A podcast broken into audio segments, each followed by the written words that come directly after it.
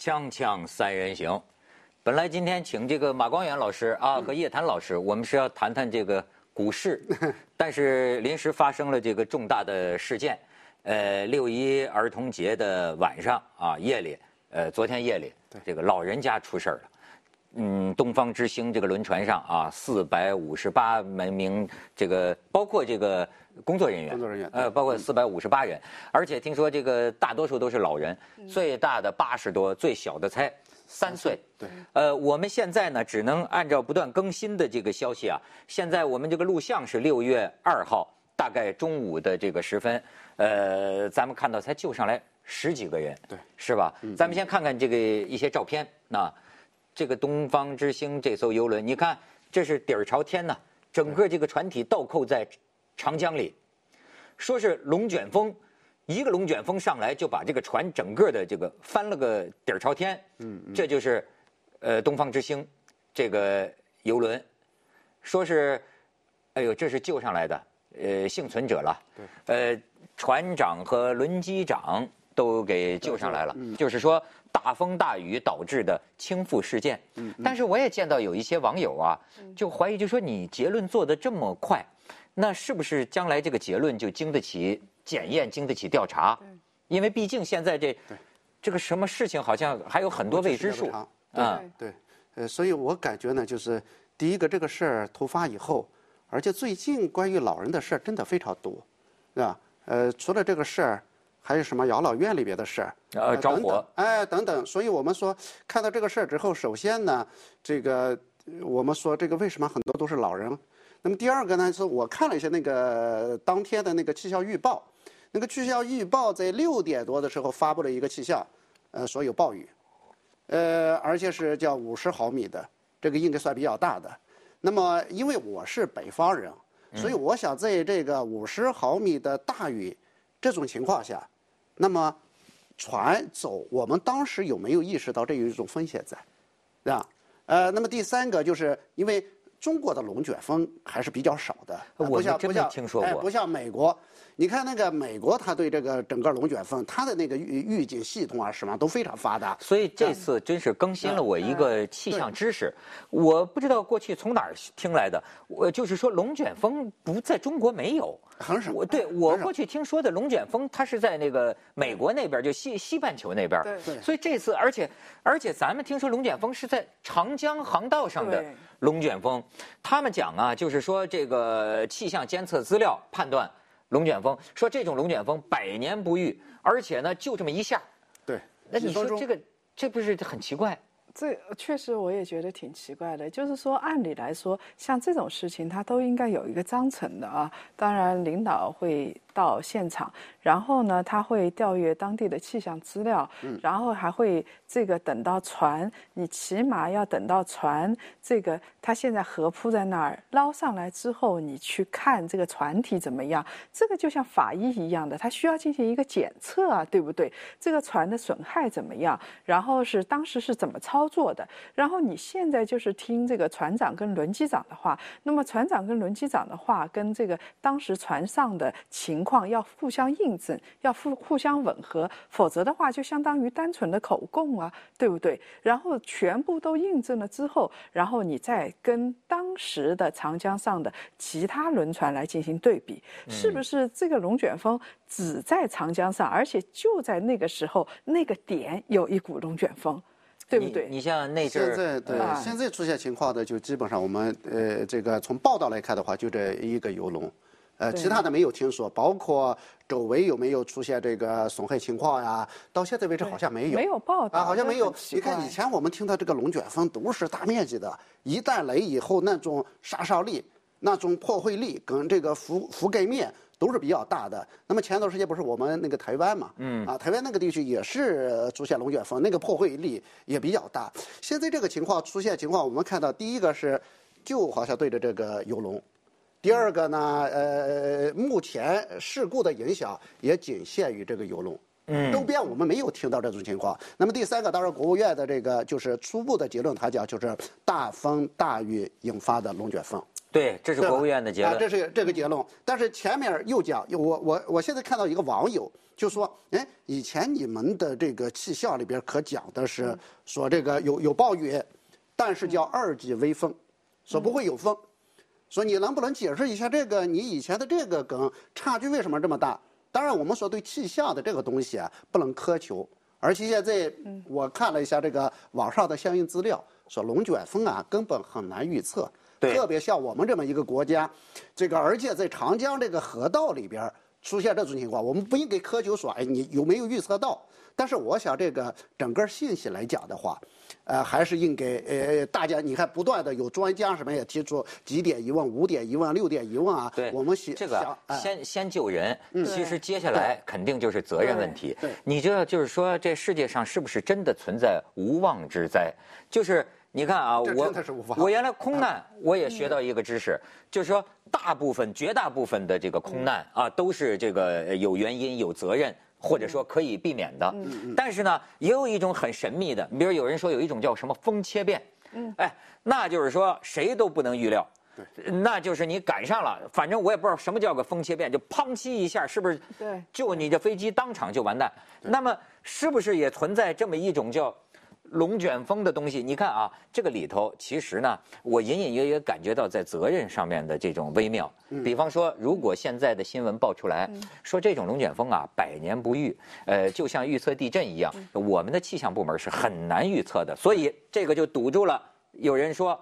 如果有这个风，为什么你还航行？哎没有对吧？对好，哎，这就没责任了。那么再有一个，其实现在我看到说，船长和轮机长当当然是活了，但是也被控制起来了。就是说，这个里面还有一个，一旦真的碰呃碰碰到这种异常的气象情况，怎么办？船船员、船长的应对措施，对有没有失误之处？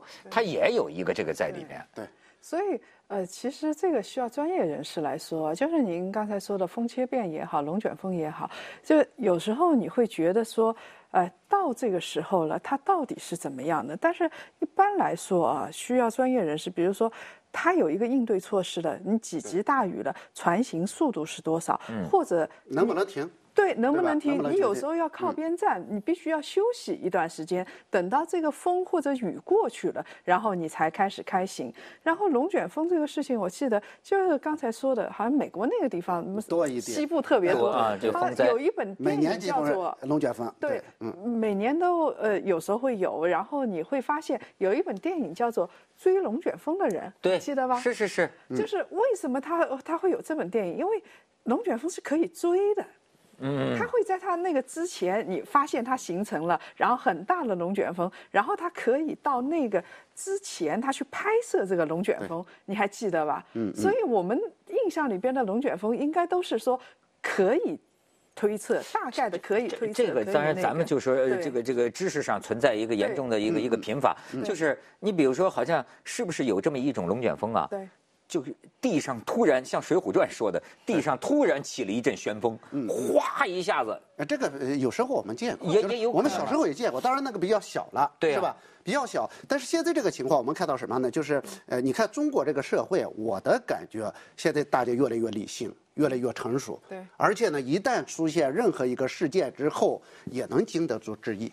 这个要是一个游轮，它碰见一个龙卷风，一下就翻了，那这船可真不安全啊！对，而且周边什么呢？我们现在看到的情况是，周边并没有造成任何伤而且你。还不是在海上，对是吧？你在长江河道上，所以这个关键问题就是说，其实我们现在都提出疑问啊，专业的不专业的疑问，然后他必须要经过调查，然后对有权威部门及时的发布，嗯起码他有一个态度说，对不起，你比如说，我们可以质疑说，为什么这个船在几分钟之内就倾覆了这么快？是不是当时造船的时候是九四年造的？当时造船的时候钢板用的是什么？什么东西用的是对，什么？它还有个我看到说这个这个嗯就是说这个船的一个这个防风的一个级别是吧？他说他这个是能抗十级，但龙卷风应该是十二级以上，他就讲。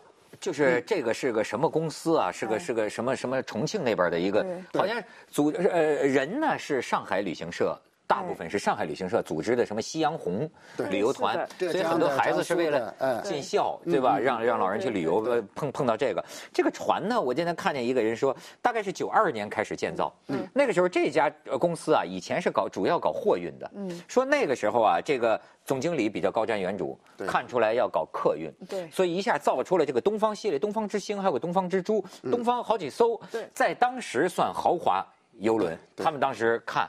那么我觉得九十年代造的这个所谓豪华游轮，嗯，哎，就说，因为我觉得咱们调查来调查去，其实都是为了说下一次怎么能避免出现这样的事儿。但是如果你告诉我结论就是，如果有一个我们人类无法预测的龙卷风，对这个级别的上来，就能把这船弄个底儿朝天，谁都不需要负责任，然后句号了，对，没辙。那就我们只能相信这《易经》里讲的世界上存在。无妄之灾，所以我觉得，就是说，一旦出现这样的事儿之后，就是大家的每一个质疑，呃，我都觉得应该是合理的。就是因为每一个人，比如说你的老人如果在上边那你肯定有很多的疑问，为什么？对吧？大家有很多的问号。所以我觉得，中国社会发展到今天，首先应该就是说，我们有这种包容力，能够包容所有的疑问。而且，第二点，我们有一个能力能够解答这样的疑问。对，咱们先去一下广告，锵锵三人行广告之后见。哎，正好你们两位经济学家在这儿啊，我就想起一个事儿，就是关于这个小概率事件。嗯嗯，就是说这个龙卷风说百年无遇呃不遇。我那天听一个学者还讲啊，叫有一个现象叫黑天鹅。他说在股市在经济领域里，黑天鹅。哎，已经说了多少个千年不遇。他说我这么跟你说，万年不遇的现象，这个概率在我们。这一辈子里边都发生了，对，所有的千年不遇都发生了。他说这个里面就有一种叫做这个里边很有意思，就是说黑天鹅现象，这是里边关系到啊数学、什么统计学、什么博弈论很多相关的一件事儿。他就是说，你比如说啊，如果我们说某个呃某这这里边关系到一种呃学术的方法，就是所有的千年不遇、万年不遇依据的都叫归纳法。嗯。就是在过去一千年里，经验主义，我们发生过一次。他说，所谓的黑天鹅现象就是什么？归纳法本质上不是一个科学的方法。对，因为过去一千年里发生过一次，绝不等于你明天就不会发生，对吧？他说，只有就是说演，呃，就从逻辑上有一种讲法，就比如说是这个所有的人是都会死，对，然后。第二个条件是苏格拉底是人，嗯，所以苏格拉底会死，这就叫演绎法。他说这个方法是科学的，你这是确定的。但是用归纳法导出来的这种什么，包括气象上讲，对，千年不遇的什么百年不遇龙卷风，这不就都碰上了？您说的是这个，这个是个概率问题。我就这么来呃打比方吧。我们说啊，这个股市里边，比如说待会儿我们呃我们要谈股市，嗯，股市的话，就是现在创新高就变得，就是成交量创新高就变得。很容易，因为它当它进入一个新的周期之后啊，我们以前说一个股市到这个，呃，成交量，比如说两千亿已经到顶了，现在动不动万亿，动不动万亿，对不对啊？所以它创新高就变得特别特别容易。那么。呃，如果它的前提条件变了，我们的百年不遇就会变成一个常态。所以，为什么说一定要理性的分析这个事情？你比如说，为什么会发生这个事情？以前没有龙卷风，现在有，是不是因为说当地的地质条件变了？甚至三峡对三峡工程对有没有改变一些水文条件？对，如果它变了的话，那你就会发现到底是漩涡呢，还是风呢？对不对？这个你就必须要查出来。你查出来之后说，我们以后就说。这个呃，中华民族五千年历史上，这个长江河道有没有发生过龙卷风，对吧？这是一个。第二个呢是这个东西是说，哎，来了一种大风大浪以后，这个船翻了。对。那么是不是龙卷风？就这个认定条件具备这个条件究竟是什么？因为之前的这个气象条件，呃，它这个预报啊，跟现在后面的这个解释。很显然是不一样的。就是要是出现这么大的惨案啊，你就得研究龙卷风了。嗯，你像在美国就多少人研究，它再没有规律，你也要研究它。而且至少我就是说啊，它有个预防。你比如说我在香港，我就当然我不知道这个咱们内地有什么规定啊。我你看我在香港，我就发现他们对于这个风暴啊，都有一整套，政府有一整套。比如说黑色暴雨警告。那就是我们都不用上班了，对学校都停课，对。然后交通船哎，我这个停止运营对，就是说虽然未必发生龙卷风，但是在大风大雨到什么程度的条件下，应该就不准航行了，嗯。对吗？我记得那个我这个这个影响非常深刻。我记得我刚工作的时候，那个时候就经常去香港，对。呃有个这个香港，然后他们把他们的公司章程拿给我啊，在这个公司章程里边就规定，哎，说几级大风的时候就不用上学，几级大风不，哎，我就我就哎，我说这个社会，因为当时我很震惊啊，我说一个社会的管理精细化到这种程度精细化，哎哎，我就我觉得非常好。对你比如说刚才我们讲黑天鹅，我老觉得，你看我们俩研究经济，我老觉得很多人讲的黑天鹅就是一种借口，因为你比如说这个金融危机，金融危机真的是黑天鹅吗？真的是百年不遇，或者说大家预料不到吗？最后很多人讲还是有理由啊。你比如说你的那种金融衍生品发展到一定程度以后，一定会崩。所以很多黑天鹅，事实上它不是黑天鹅，它是白天鹅。也就是说，仅仅你没有预防，你老是侥幸，你老是侥幸说，哎，这个这它砸不到我的手里边。啊，它可能有人会愣，但是不会到我手里边，或者说这个事情太小，我们用不着花很大的功夫去预防它。所以这个但是现在对现在是个什么情况？我觉得，你看我们现在看到很多老人，呃，他这个生活条件不错，他外出旅游，对吧？外出旅游的人越来越多，坐船的、坐车的等等越来越多，那么发生这种事故的概率一定会越来越大。那是不是我们讲说这是一个黑天鹅呢？我觉得用黑天鹅去解释的话，事实上给了我们每一个人解脱的一个借啊，口。就是一个理性精神的问题啊，我觉得是两回事情啊。我们倒不是说现在不是说追责追责你，我觉得中国人缺乏理性精神。我们假设说这次事情，就是说，你如果说是龙卷风，那你也得说经过详实的调查，然后告诉大众是一个科学普及说，你看什么样的情况下，水文条件下，然后气象条件下，这个时候形成了龙卷风，而这个船又无法抵抗这个龙卷风，所以以后我们采取一二三的措施，这样的船我们不会在长江上再航行，然后这样的天气我们会怎么怎么样，有可能形成龙卷风，我们会怎么样？如果你没有这种理性精神，你会说的是什么？你会说是这个不可抗了，反正是个龙卷风，下次再蒙着再再开呗，嗯嗯嗯，就会这样子啊。你包括这个这个这个施救啊，就是我们说这个河道的这种施救，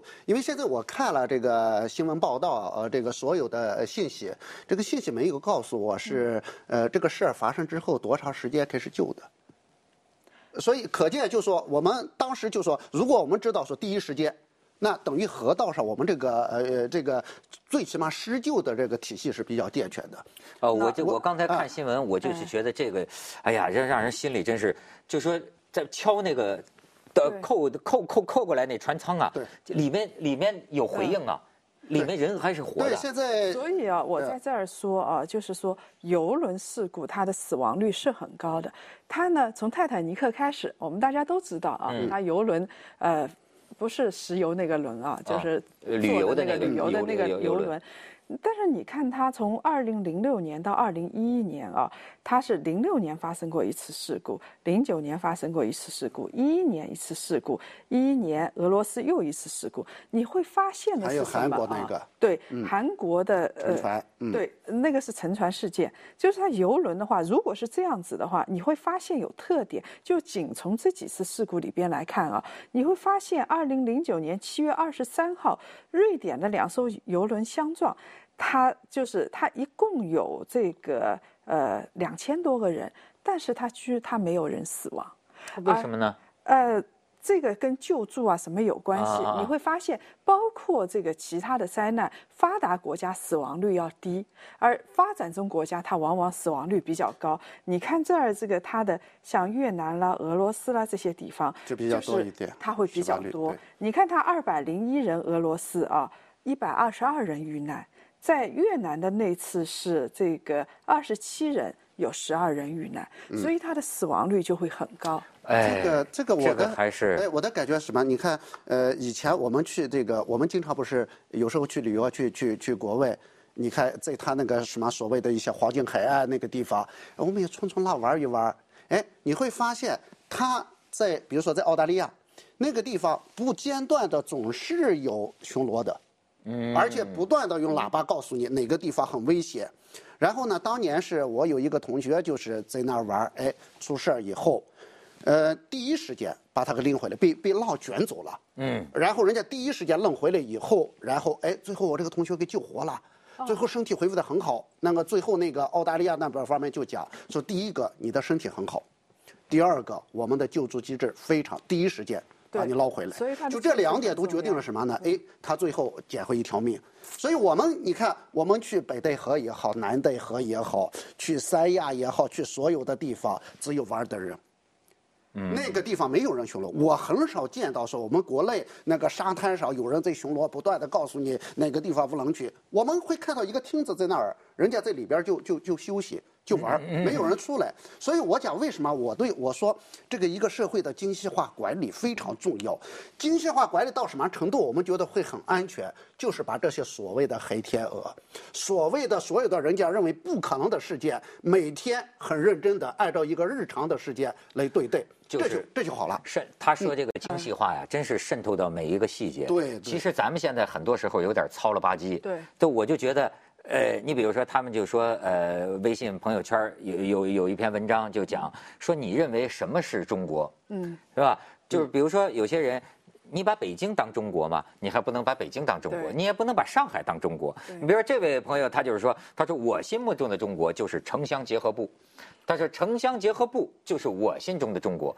哎，我就有时候想啊，你不能拿着中国某些个别发达的地方去看。也许都跟国际接轨了，可是你就是你说那个养老院烧死那么多老人的，那个年久失修啊，那个消防啊，那个安全呐。就是哎，就你没有精细化到这个程度。哎，叶檀。哎，所以我我们刚才说啊，就是你到底认不认真，并不是人多你就是认真啊，这是两码事儿。我一直在说安检，我们地铁有安检，你真的认真安检了吗？然后很多人说，你看美国安检，美国安检真的人不多，机场，他就是那个在美国那个呃，他安检很严，但是让你把皮带解了，鞋子脱了，对不对？然后然后有的人要抽中去 X 光。对吧？他很严，但是他人很少，那就就一道关口，然后。切克印之后就一道关口，然后就上。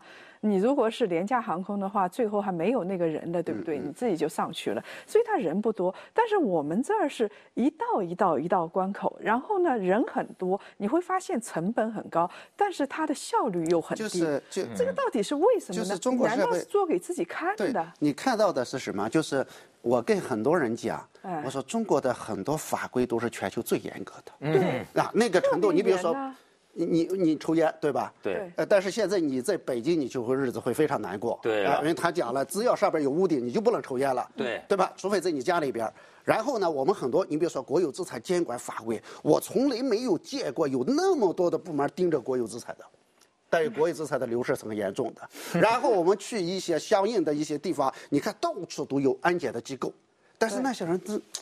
就糊弄一下就完了，所以我们说这个安全的堤坝本身是失修的。现在中国社会是两种情况，第一个是有些地方我们以黑天鹅来解释，以讲百年不遇来解释，说这个事儿我们根本没有防到，以后我们会注意。第二个是我们有这样的法规，我们有这样的安全措施，但是形同虚设。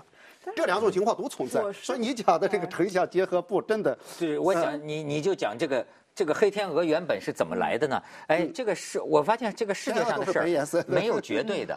呃，我们前些年一方面我们讲常识，但是另一方面呢，你还得反经验主义。你比如说这个黑天鹅的事情，就是原来欧洲人都以为天鹅是白的，因为全他见到的天鹅都是白的。那个时候英国人还没登上澳大利亚，后来他到了澳大利亚才发现，哎呦，还有黑的天鹅。你看，这就是一个你你过去以为是怎么样？和一个新出现的你从来没遇到的情况，概率其实是很高的。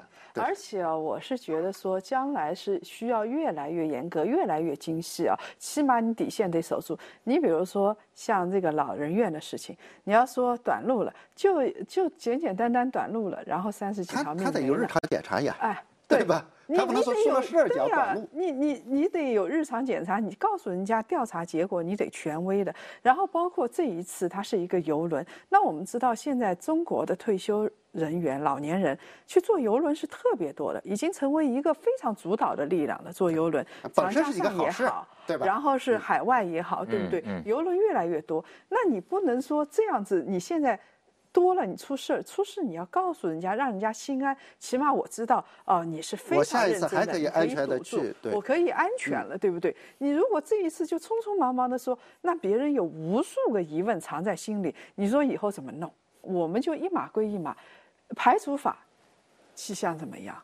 你的船舶管理怎么样？你的这个预呃是不是到位？然后你现在施救，我们就说施救这一块，你是不是到位？是不是你的工具及时能跟上？你什么时多长时间你跟上的？对对这些东西我们一步步的来，而不是说几天时间，然后群众情绪很稳定就结束了。而且是法律。你看前两年香港那个海上不也两艘船相撞吗？我看直到今年，直到前一阵儿，这个法院才判下来，就两个船，船长要负什么责任，是有罪还是无罪，打了得有一两年的这个嗯官司啊。对这这是一个，其实应该以法办事。对，民事责任对吧的一个过程。你接着这为您播出健康新概念事情到底是不可抗力，还是有人为的责任？作为受害者，他也可以用法律的武对对器啊，对。对吧？